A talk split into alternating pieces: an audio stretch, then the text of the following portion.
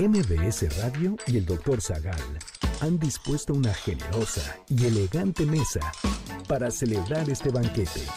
¡Pasen!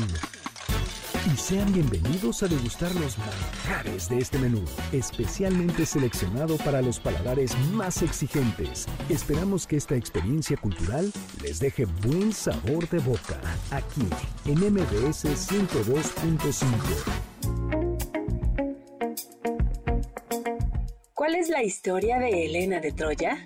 ¿Qué es un afrodisíaco? ¿Cuáles son los lugares más románticos del mundo?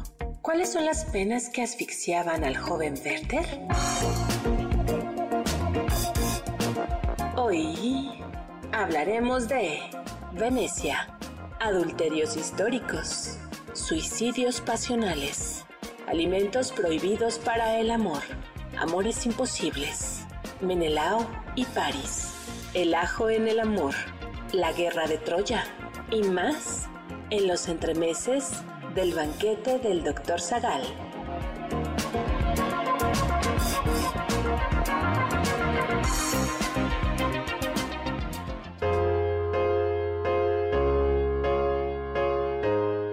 Tus manos son mi caricia, mis acordes cotidianos. Te quiero porque tus manos trabajan por la justicia. Si te quiero es porque sos mi amor, mi cómplice y todo. Y en la calle codo a codo somos mucho más que dos. Tus ojos son mi conjuro contra la mala jornada. Te quiero por tu mirada que mira y siembra futuro. Tu boca que es tuya y mía, tu boca no se equivoca. Te quiero porque tu boca sabe gritar rebeldía.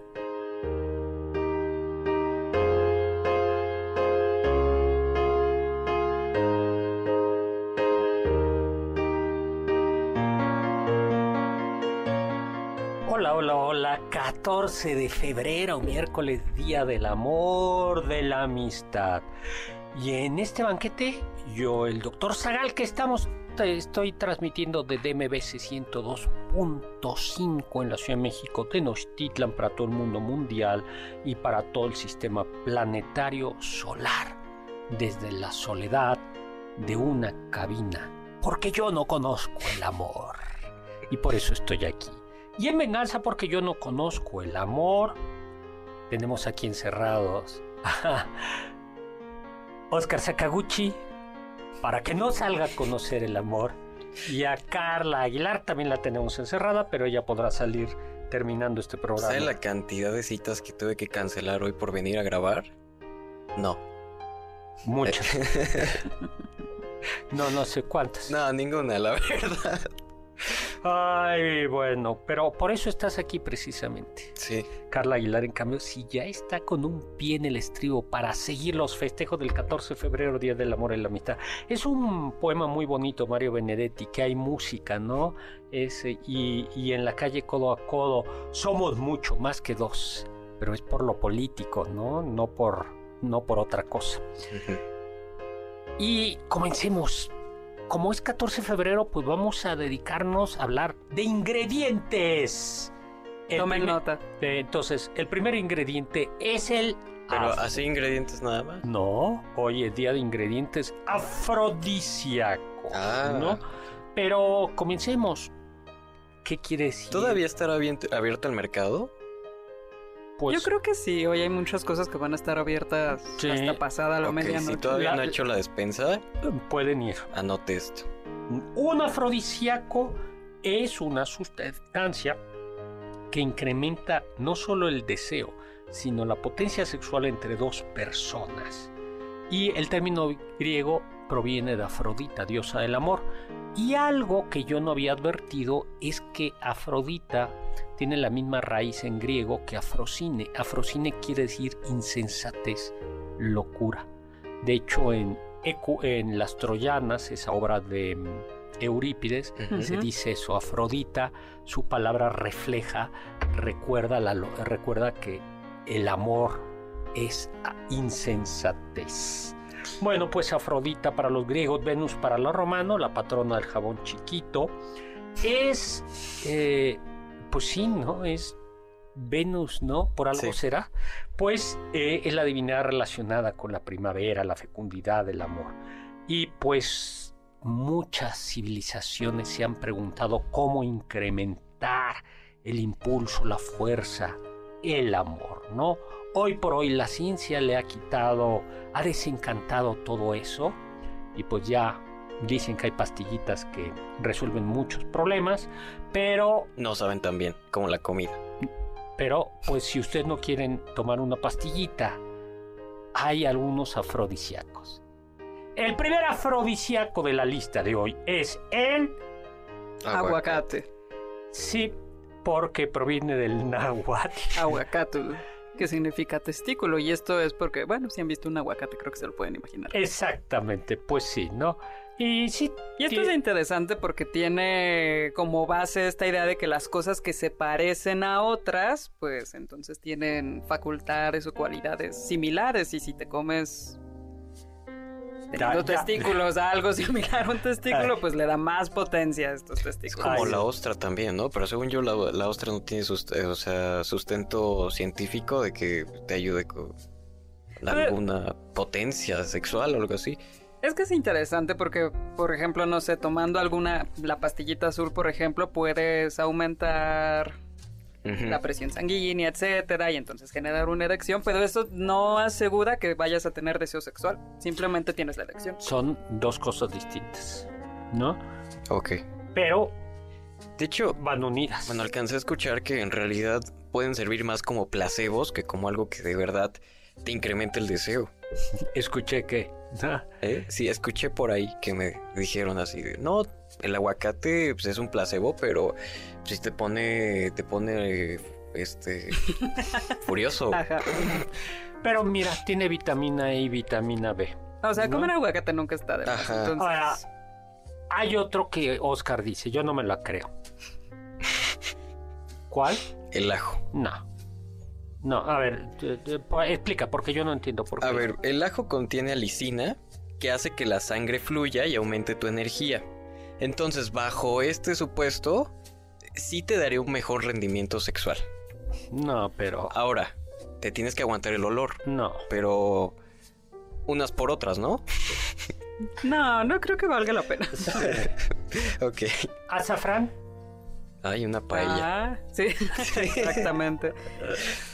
Que es muy caro el azafrán, es muy caro. El, el- se dice que, que Cleopatra se bañaba en leche de burra y ¿Que le le ponía ponía azafrán? azafrán. La leche de burra es para la piel, Ajá. Para volverla muy suave. muy suavecita. Bueno, Sí. y de- algunos estudios dicen que puede aumentar la excitación sexual, la satisfacción sexual, el orgasmo y el placer en general, además de controlar la disfunción eréctil porque favorece la circulación y la relajación. El azafrán. El azafrán. Pero es muy caro. Es muy, muy caro. Muy, mu- muy caro. Pero mejor un tecito de canela, ¿no? Ah, bueno, la canela es picante. Se ha utilizado durante tiempo para controlar la presión arterial y mejorar el estado de alerta y pues también han dicho que aumenta el deseo sexual masculino. ¿Sí? Dicen, Ah, bueno. no, yo, yo recuérdense que no conozco el amor, Ok. ¿no? Entonces, pues la canela. El ginseng o ginseng, no chino, uh, que el emperador Shengon, conocido como el padre de la medicina china, pues usaba ginseng como afrodisíaco y controlar la disfunción eréctil. Bueno, pues... eh, Pues parece que sí, sí controla el proceso de la vasodilatación y la relajación y eso pues puede ayudar a... ¿Algún otro? El higo. Pero con rebanaditas de jamón, de prosciutto y tantito quesito. Pues, Ay, qué rico, yo creo. Si eso le despierta deseo, de- deseo sexual, doctor, pues ya usted, ¿no? No, yo... Yo no conozco el amor. Entonces, a ver, ¿qué? ¿El higo qué?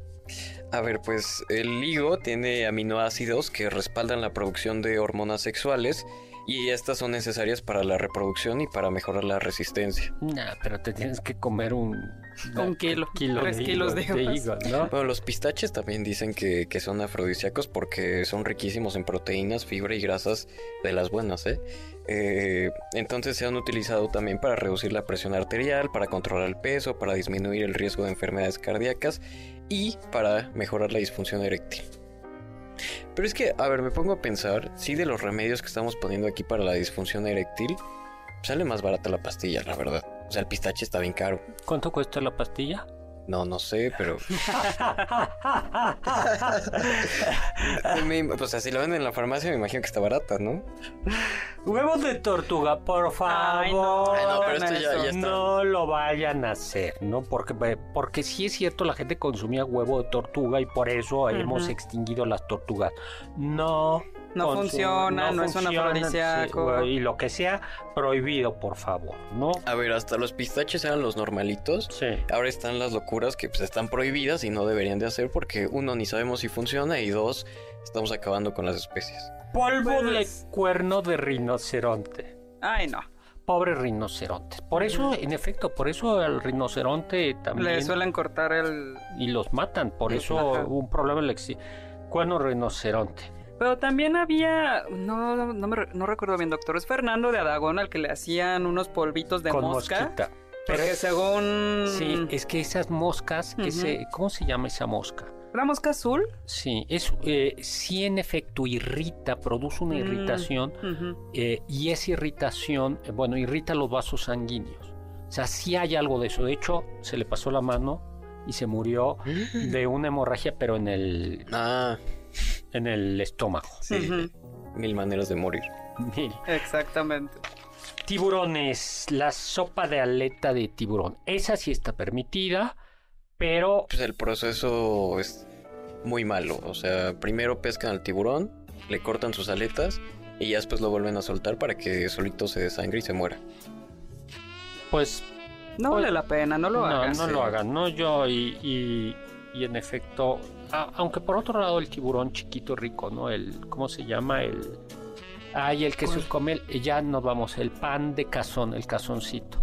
Pero no es lo mismo comerse todo el pescadito que solo una parte. Bueno, nos vamos a un corte para seguir hablando de amor.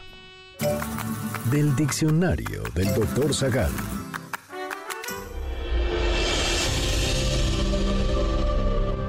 Helena es un nombre que proviene del griego Helene, que significa aquella que brilla como una antorcha. Por lo mismo, suele significar también brillante o resplandeciente.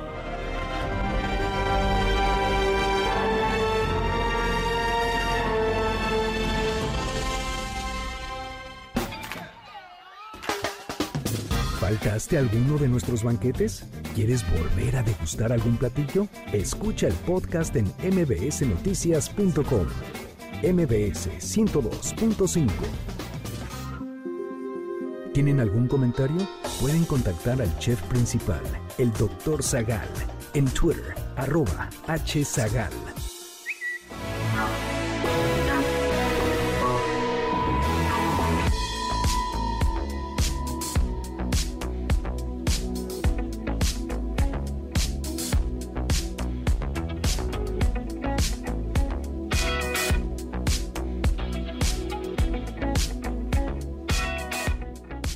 Estamos de regreso. Soy Héctor Zagal. Hoy miércoles 14 de febrero, 10 de la noche, en este club de los desolados, donde estamos aquí desde una cabina triste y aislada, mientras la Ciudad de México y el mundo está en frenesí, en una vorágine de Nosotros amor. aquí estamos. Nosotros estamos aquí trabajando para todos ustedes que si nos están escuchando en vivo, tengo la impresión de que Están solos. como están nosotros. solos, salvo que vayan en el coche. O a lo mejor no nos están escuchando, pero ahí se está reproduciendo esto.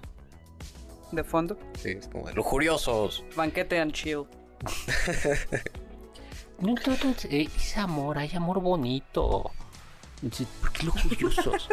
¿Se acuerdan que cuando platicamos de O sea- días raros dijimos que el 13 era el Día Internacional de, De los infieles? De los infieles. Sí, los Ah, lujuriosos sí. fueron ayer. Sí, no, hoy es Hoy son la- los que sí se quieren, así que si no van a estar con la persona que quieren, o simplemente no lo hagan. Ya me acordé cómo se llama la mosca, esta es cantárida. Ah. Es una mosca de color verde, ¿no? Ujú. guácala. Eh, pero en el banquete también hablamos de lugares. Y hoy no vamos a hablar de un lugar, sino de varios lugares. Lugares románticos. Para ti, Carla, ¿qué lugar es romántico? Ay, Ay. La biblioteca Vasconcelos. Ah, Ay. ese es bonito. ¿Y eh, para ti? Mm. Es que, a ver, una vez me prometieron que íbamos a ir a Venecia. Ay, Pero pues ya no, ¿verdad? ya voy a ir con otro. ¿Qué lugar más romántico que los bancos de Ginebra, Ah, por supuesto. Suiza? ¿No? Ginebra, la, la ciudad de los bancos, ¿no? Donde eso podría ser Donde fluye el dinero. donde fluye el dinero, por ejemplo. Ah, ya, ya. y Oscar de Cabra. De Sí, ya. Ginebra, bancos, bancos suizos. Bueno, es que podían ser bancos. Bueno, también podría ser las Islas Caimán, un paraíso fiscal, por tanto también es un paraíso romántico. Sí. También podría ser Panamá porque es también un paraíso fiscal. Luxemburgo, que también es un paraíso fiscal. Mira, ya hay tres, cuatro lugares románticos.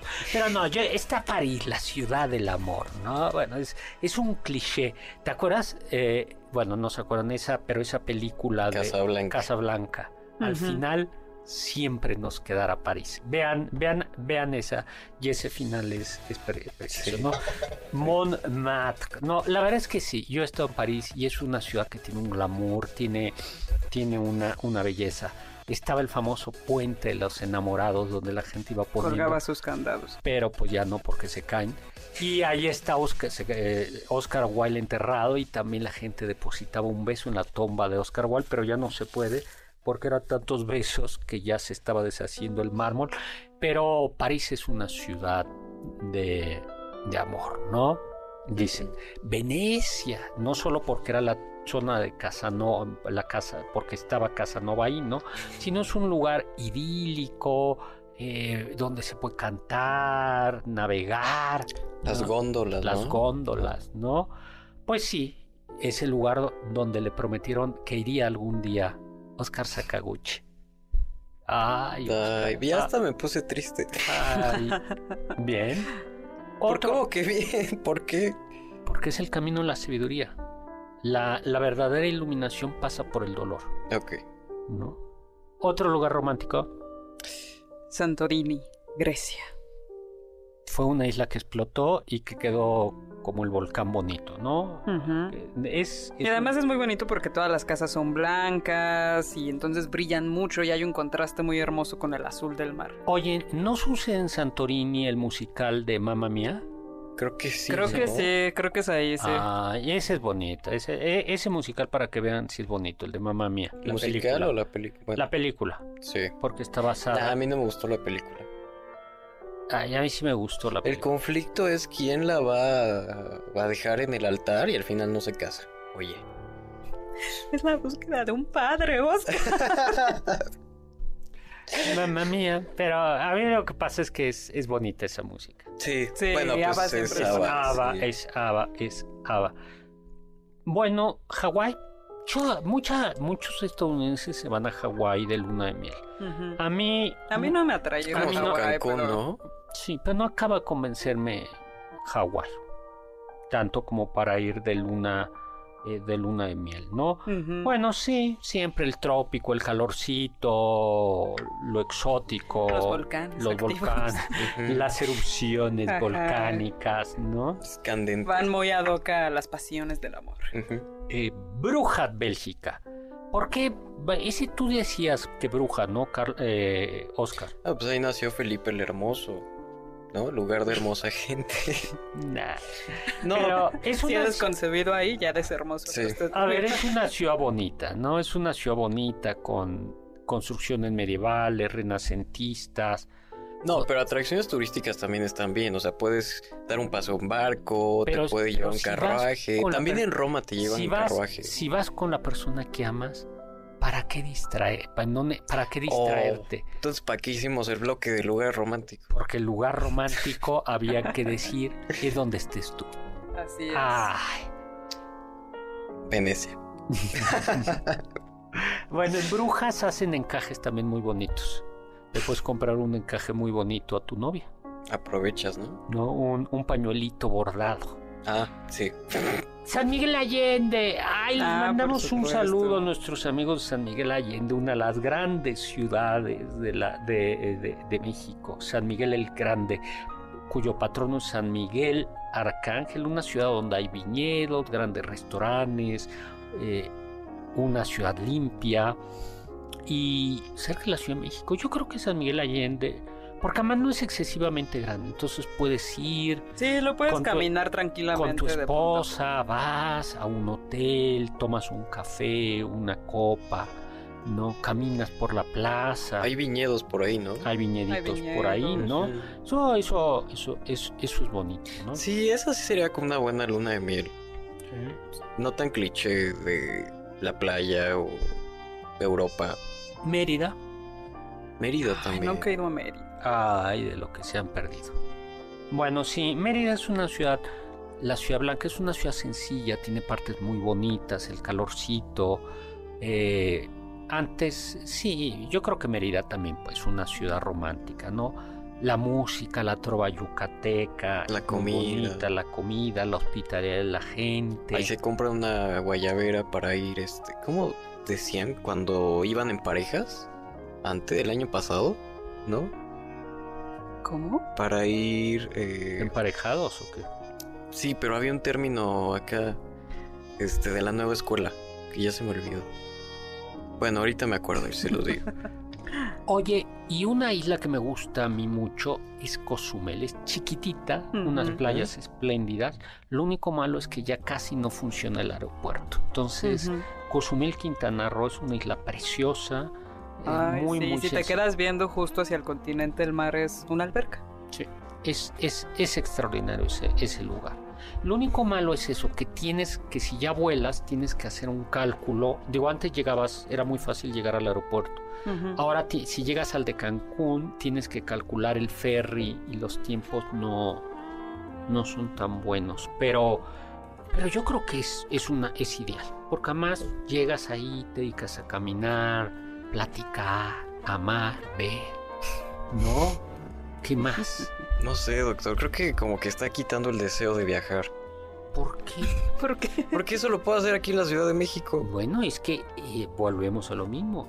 Bueno, no, ¿tú lo puedes hacer en la Ciudad de México? No. si tuviera pareja. Bueno, a ver, amigos y amigas del banquete, Oscar Sakaguchi. No, yo no dije que estuviera buscando. Oscar Sakaguchi está aquí, solo y triste, y depende de ustedes que lo hagan feliz. No. Depende de ustedes, amigos A ver, yo dije que ando solo, que- no urgido. Bueno, depende de ustedes que esta alma solitaria, ¿no? Ese desierto, ¿no? Salino, esos ojos hundidos y pálidos y opacos puedan recuperar de nueva cuenta el brillo que tuvo alguna vez. Oscar Sakaguchi está buscando alguien con quien compartir el pan y la sal, ¿no? Bueno, pues vamos a un corte de. Iba, iba a decir lugares románticos, toda la calzada de Tlalpan, ¿no? Exactamente. Ya, twins. Twins, Emparejados, el año pasado se decía, twins. ay, venimos twins, como... Gemelitos. Ajá, como gemelitos. Ah, pues mira, Sí. vas de. Pues muy bien. Pues tenemos que irnos ahora a un corte y vamos a hablar de alguna mujer enamorada. Los sabios dicen,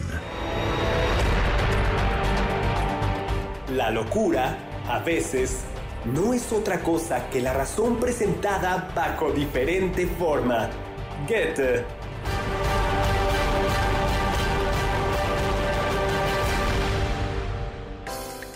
¿Están disfrutando el menú? Después de esta pequeña pausa, regresamos al banquete del Dr. Zagal en MBS 102.5.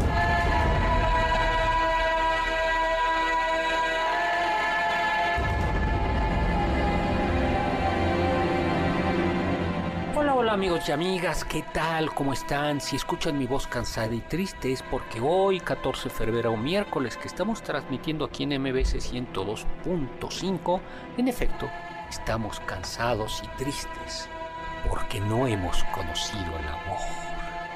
Y precisamente por eso, hoy como personaje de los entremeses, traemos a esa mujer cuyo amor provocó la destrucción de Troya, provocó la muerte de un sinnúmero de hombres, la esclavitud de mujeres, la muerte de niños, la infamia, el dolor, la sangre y el sufrimiento.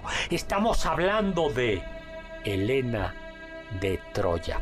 Si le recomiendo que lean Las Troyanas de Eurípides porque hay un momento en el que sale Elena de Troya y Écuba, que es la madre de Héctor y esposa de Priamo, se la avienta con todo a Elena de Troya. Elena de Troya se defiende y dice, no, yo no fue mi culpa, y Elena le di, y, Écuba le dice, tú fuiste culpable de todo, no, o sea, le, dice, has provocado esto y esto y esto. Este, Siento que estamos siendo muy duros con Elena, ¿no? En la, en, la, en, la, en la antigüedad hay como dos tradiciones las que dicen que no, que pues no fue culpa de ella, y otros que dicen que sí. A ver, Héctor le echaba toda la culpa a Paris. Sí. sí. Helena era hija de Zeus y de Leda, la reina de Esparta. Acuérdense que Zeus le echaba ojos a todos, le echó ojos a Leda. A todas, a todos, a, todos. Y se convirtió en un cisne. Y así la sedujo, le dijo, mira mis plumitas, no las quieres acariciar. y entonces Leda pudo, puso dos huevos de uno de los huevos nació Castor y Pollux y del otro Helena de Troya. Aunque según... E, es que está muy raro eso porque, a ver, la mamá de Helena ya tenía a su esposo que era el rey de, Esparta, ¿no? Pero se fue... Se va, de repente llega Zeus, jiji, jajaja, luego regresa el esposo y resulta que se embaraza, pero el embarazo es de Zeus y de su esposo. Y entonces ya cuando va a dar a luz pone dos huevos y en el primero viene Elena y Castor. Y en el segundo viene eh, Pollux. Pollux y Clitemnestra. Pero está muy raro porque uno es en los huevos, uno es hijo de Zeus y otro es hijo del marido. Y en el otro huevo igual. Pero Pollux y, y Castor son gemelos. Sí, pero es que en general es raro que un cisne pueda seducir, ¿verdad? embarazar Puede a una mujer. a una mujer y que sea ella la que pone los huevos. Sí, exactamente.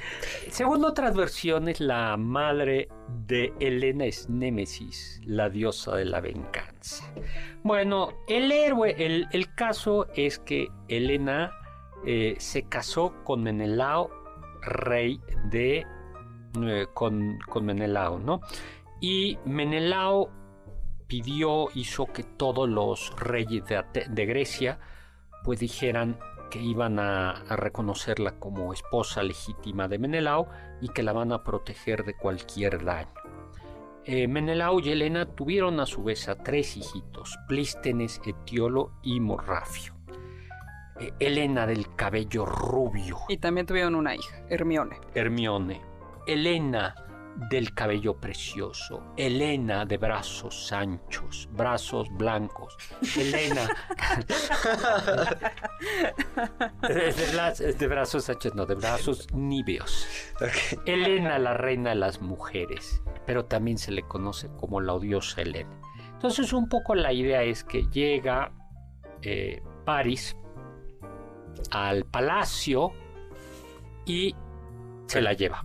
Así es. Entonces, hay como dos versiones de se la lleva, ¿no? Que fue muy grave porque faltó a la hospitalidad.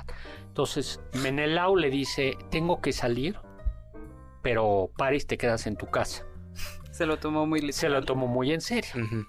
Eh, eh, se fue a una guerra Menelao y cuando regresó ya no estaba París ni, Elena. ni Elena. Hay dos versiones. Una que fue un rapto. ¿Qué es un rapto? ¿Qué quiere decir? Que el gandalla de París se la llevó, la secuestró. Otra es que cayeron en un amor y como el amor no conoce eh, límites, se fugaron. Pero a ver, tienes el antecedente de que Afrodita le prometió a la mujer más hermosa de la tierra, París, ¿no? No intercedió, Afrodita para que... La manzana de París. Entonces, hay una manzana para la más hermosa y aparece le piden un juicio a París, le dicen, esta manzana para quién es? Para mí es como un Miss Universo el concurso. Atenea, diosa de la sabiduría. Dos, era diosa de los, de esposa de Zeus, mm, diosa poderosa y Afrodita. Y cada una de las tres, en transamente. Le promete cosas a cambio de esta manzana. Atenea, te, te doy sabiduría, te doy, fue, eh, te doy sabiduría. Helena, eh, Hera le dice, te voy a dar poder que puedas conquistar a los griegos y Afrodita te voy a poder dar. A la mujer más, Más hermosa, hermosa. de Grecia. Y entonces él dice, es para, Par- es para Afrodita. Y entonces pues cuando llega aquí dice, ella es la mujer más bella de Grecia. Afrodita me dijo que era mía, por tanto me la llevo. Sin embargo, la mamá de Héctor, Écuba, cuando, cuando Elena dice, pues eso fue, ¿no? Yo qué culpa tenía. Le dice, no seas mentirosa, dice. ¿Qué sentido tiene que se lleven, que se peleen por la, belle- por la manzana la más bella, Atenea, que es una diosa virgen, y que le pidió a su padre Zeus la virginidad?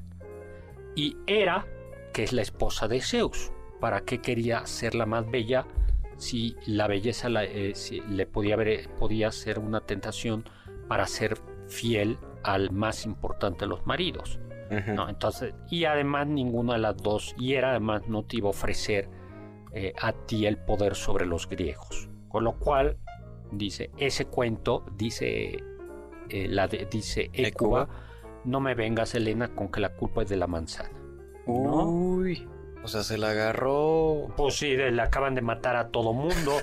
este, y, y de hecho, en, cuando se lamenta tras la muerte de Héctor, Helena dice, llora en la Ilíada y dice, Helena, el lamento de Hera, tú eres, dice, el único de entre todos los griegos que nunca me reprochó nada.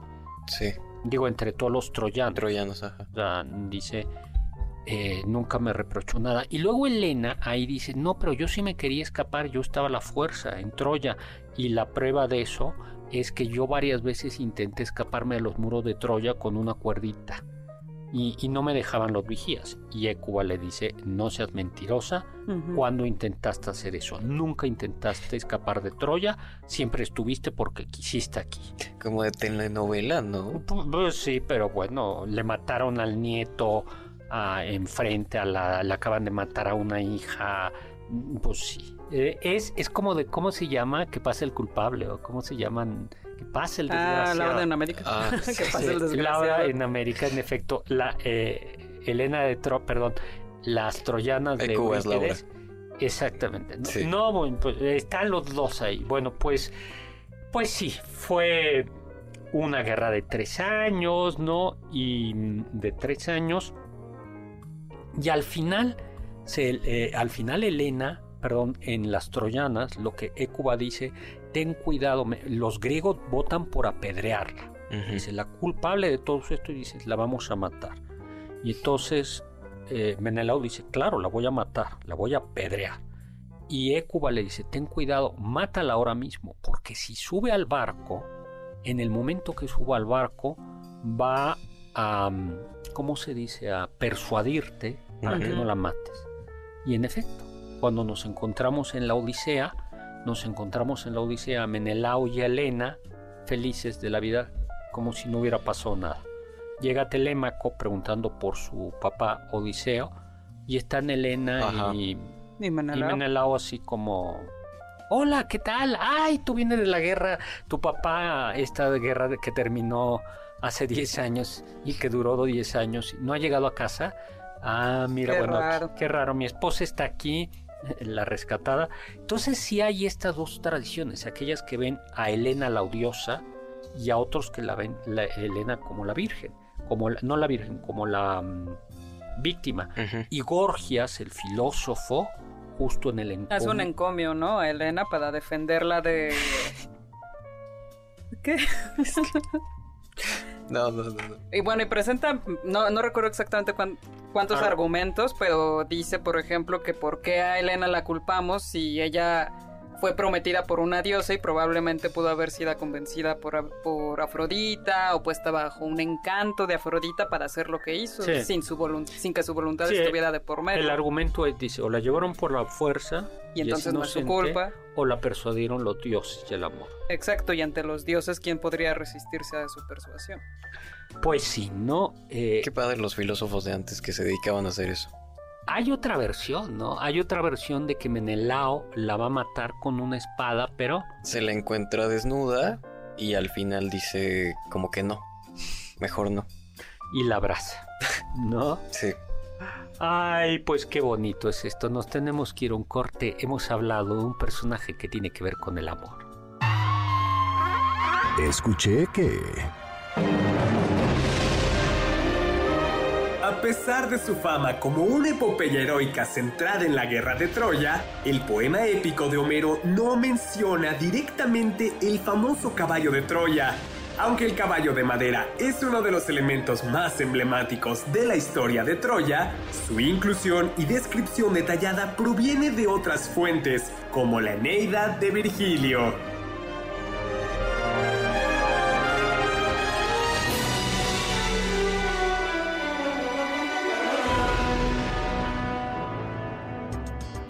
¿Listos para el siguiente platillo? Mm, Quédate con nosotros. Aún hay mucho por picar y la promesa sabrosa, el postre. Hay quien dice que... El chocolate, especialmente el chocolate negro con alto contenido de cacao, ha sido considerado un afrodisíaco desde hace siglos. Esto se debe en parte a su contenido de feniletilamina, un compuesto que se dice que desencadena la liberación de endorfinas en el cerebro, lo que puede producir una sensación de bienestar y aumentar el estado de ánimo. Además, el chocolate contiene teobromina, un estimulante suave que puede aumentar la energía y mejorar la circulación sanguínea.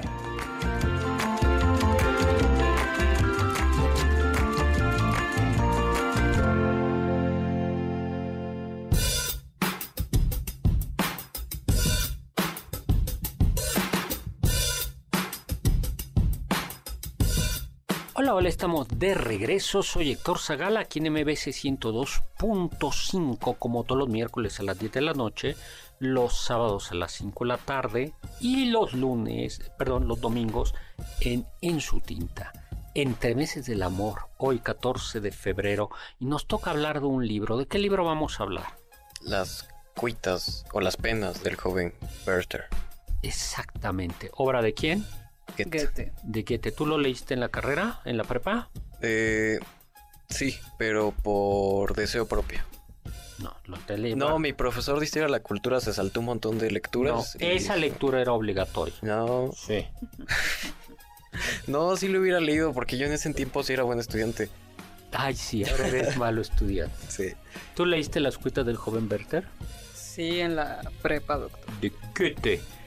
Pues es una colección de cartas escritas por un joven artista sensible, enamoradisco. Se llama Werther y se las escribe a su amigo Wilhelm. Y en esas cartitas, pues Werther, eh, hoy serían WhatsApps, ¿no? Sí. Voice notes. Sí. Sí. o notas de voz, pues le va contando datos íntimos. No, no tan íntimos, no se crean, no, no. Sí, no es una lectura erótica. Sí. no piensan que se refiere a eso. De eh, su estancia en un pueblito, es un pueblo ficticio, ¿no? Que se llama Valheim, donde pues está encantado con la vida campesina. Claro, porque a él no le toca trabajar, ¿no? Eso es, eso es típico de los románticos, ¿no? Ay, sí, que dicen, ay, qué bonito el campo, qué bonito los jornaleros que se despiertan antes que el sol. Sí, bueno, porque no te toca hacerlo, pero si te despiertas con el frío y el sol y el estiércol y el Sí, cansancio. hablarías de otra manera, de la vida. Pero bueno, él dice que conoce, este, que está ahí como muy feliz. Y un día en un baile, una noche, pues hay, hay un gran baile y conoce ahí a Charlotte o Lotte. Y queda prendado de ella. Sí, que es una mujer guapa que cuida a sus siete hermanos mayores, ¿no? Después de que murió su mamá. Sin embargo, hay de nuevo Menores, ¿no? Sí, a sus hermanos mayores. Menores. Men- Menores. Eh, menores, menores. Oye, como Blancanieves y los siete enanos. Ah, pudo Sí. haber sido ella. Bueno, pues. Pero Todo hay- muy bien hasta que se entera que Lotte está ya comprometida con Albert, un hombre mayor, 11 años mayor que ella. Y entonces Werther no se da por vencido y dice, yo quiero estar cerca de Lotte y pues para eso también tengo que estar cerca de Albert y ahí hay un triángulo extraño donde pues los tres son muy amigos y se llevan muy bien. Ajá. Y bueno, pues van platicando y platicando y platicando y platicando. eh, y... mm, ¿Qué pasa? Bueno, primero, eh, como que Werther tiene un golpe de, de- de sensatez y dice, me voy a ir para ya no ver a este matrimonio, bueno, a esta pareja, porque de verdad me parte el alma. Entonces se va y después vuelve a saber de ellos, regresa y se los vuelve a topar, pero ya como marido y mujer. Entonces le pega en el alma, pero ahí sigue. No, es que es a lo que, voy, siempre ahí lo- siguen. Claro, es que lo que debió haber hecho es, ya está comprometido, bloqueó a los dos. Sí, Pero los en ese entonces no, no se podían bloquear. No, bueno, pero regresó.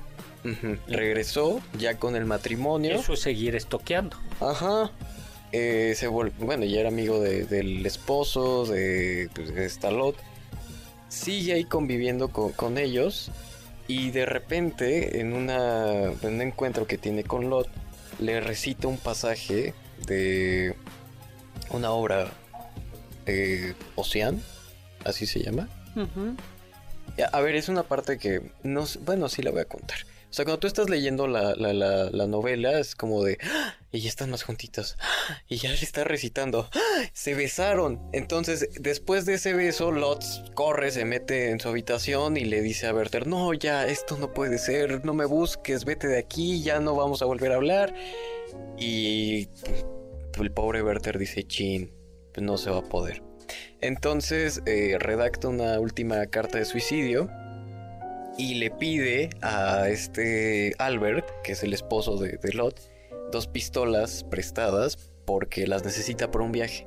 Pero en realidad esas pistolas las utiliza para suicidarse. Y pues ya la última parte de, de- de la historia naturalmente la va a contar Guillermo porque pues este, Werther estaba más tieso que, Indispuesto. Ajá. Un poquito indispuesto. Sí. Pero es curioso porque parte de eso se basa en la historia del propio Goethe. Trata varias horas, tarda varias horas. Varias horas en morir. morir. sí. Ujú. Ah, sí, además lo encuentra el, el sirviente y pues el pobre ahí se queda. Y además no lo pueden enterrar en Camposanto por su Porque es suicidio. Pero, a ver, la historia se basa en una experiencia de Goethe, igualita, y también con una Charlotte. Este, y es chistoso que comparten el mismo día de nacimiento y se van, me parece que un 18-12 de, de septiembre, que es cuando se, o sea, se separan en definitiva, y también se separó en la vida real ese día de, su amada. También fue porque un hombre mayor la cortejó y se la ganó. No, no se la ganó. Este, pues, o sea, la otra prefirió con ese hombre. Se convirtió, por eso es yo creo que la novela romántica por excelencia, junto con la otra que es el Doctor Fausto, ¿no? Que es el amor, el dolor, el sufrimiento. Y además todo este mito de que después de esa novela, todo el que la leía y tenía mal de amores se suicidaba. Que era como una epidemia, ¿no? ¿Qué es lo que hay que hacer? Es buscar otra persona. Y No, un clavo no saca otro clavo, doctor. Sí. ¿Cómo lo sabe, doctor? No que no. ¿Que Mandé. no sabía Ajá. cosas del amor? No que nunca había comprado Viagra ni nada. Oye, qué igualado. Yo no conozco el amor. Buscas otra persona. Aristóteles, la filosofía, ¿no? La literatura. Y ya, Ajá. ¿no? Digo, cada quien, ¿no? Digo, Tú- yo, a ver, superas a esa persona y ya después te das tiempo para ti y ya después decides si llega alguien más. Ay, pero allá, hoy vivimos en un universo de redes donde se cierra una puerta y una aplicación se abre. Mm, Ay, no. Y vuelve y vuelves a poner disponible en el perfil o cómo se pone. es complicado, ¿no? Es- ¿cómo, cómo pones en el perfil? A ver, A ver, ¿cuáles son las cu- cuáles son los estados en los perfiles? soltero, en una relación con, eh, casado con, viudo y es complicado. Esos son los que hay en Facebook. Entonces, vuelves a poner es complicado. Yo nunca pongo nada. O sea, El misterio que reine. Ya si quieren vas, saber. y vas recibiendo los mensajes. Eso es lo que debió de haber hecho Goethe, eh, Werther. O si hubiera ido de viaje y ya no hubiera regresado. Pero se hubiera ido de viaje y ya, ¿Y encontraba a alguien más? seguro. Sí, se ve que nunca ha tenido amor el doctor, ¿verdad? Ay. Oye, hoy sí estás verdaderamente. Pues es que me sacó lo de Venecia. O sea, desde ese bloque ya estás enojado. Ay, triste, no está enojado. A ver, espérame. Eh, para ir a Venecia, lo que necesitas es dinero.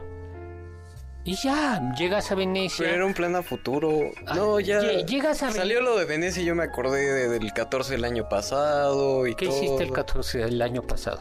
Ay, lo voy a contar. No, no lo voy a Sí, contar. cuéntalo. No, no, Cuéntalo, nos da tiempo rápido antes de que se vaya el de tipo. Ay, pues a ver, mi novela favorita es Cien años de soledad. Y me regaló un ejemplar de Cien años de soledad, la edición especial de la RAE. Pero, este, no sabía que era pirata. Entonces cuando me la da, me dice, ay, toma, y yo, ay, gracias. O sea, pero cuando la vi en el momento dije, es pirata. Pero pues se agradece, ¿no? O sea, es como de, ay, mira. ¿Y No, luego? toda edición viene firmada por ti. Entonces, ¿Y luego? y pues ya eso fue. A ver, era Cien años de soledad, mi novela favorita. Y Y entonces tú No entendí, ¿la tristeza fue porque era pirata? O sea, No, ¿fue un amor a ver, pirata? era pirata, pero yo no lo sentí feo porque es como de, ay, pero me regaló mi novela favorita. No en una edición que, a ver, que se viera que era como que cualquiera. Pero- o sea, la lo que valía era la intención, que eso fue lo que valoré. Ajá. Y nunca le dije que era pirata. Y Sé que ahorita seguramente se va a enterar si escucha este programa, que no creo, ¿verdad?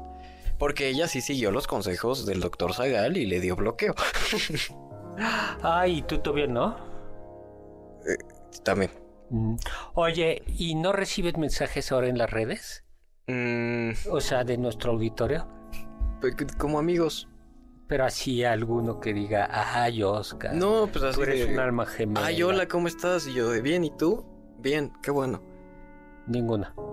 Hasta Nada. ahí ya. O sea, el, el, banque- el banquete del doctor Segal no te ha dejado nada. Eh, sí, Desde me ha dejado muchos conocimientos. Ah, bueno.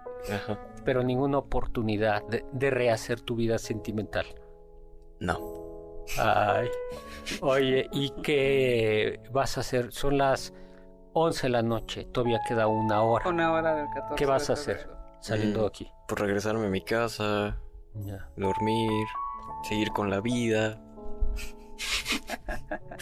Pues nos tenemos. Era que- de banquete del castigo, está entre mes del 14 y ya aparece entre mes de funeral, doctor. Bueno, pues esta es una Siempre exclusiva. tendremos Venecia. Esta, ¡Ay, no! este ha sido eh, una exclusiva para ustedes. Entrevista con Oscar. Una íntima entrevista Este, con, con Oscar Oscar Sakaguchi. Sakaguchi. Amigos, muchísimas, muchísimas gracias. Carla Aguilar, Oscar Sakaguchi, gracias en cápsulas, Carmen Cruz Larios, Héctor Tapia, eh, Ingeniero Zavala, mil gracias en controles, producción, Juan Carlos Castillo, Carla Aguilar y Oscar Sakaguchi en producción.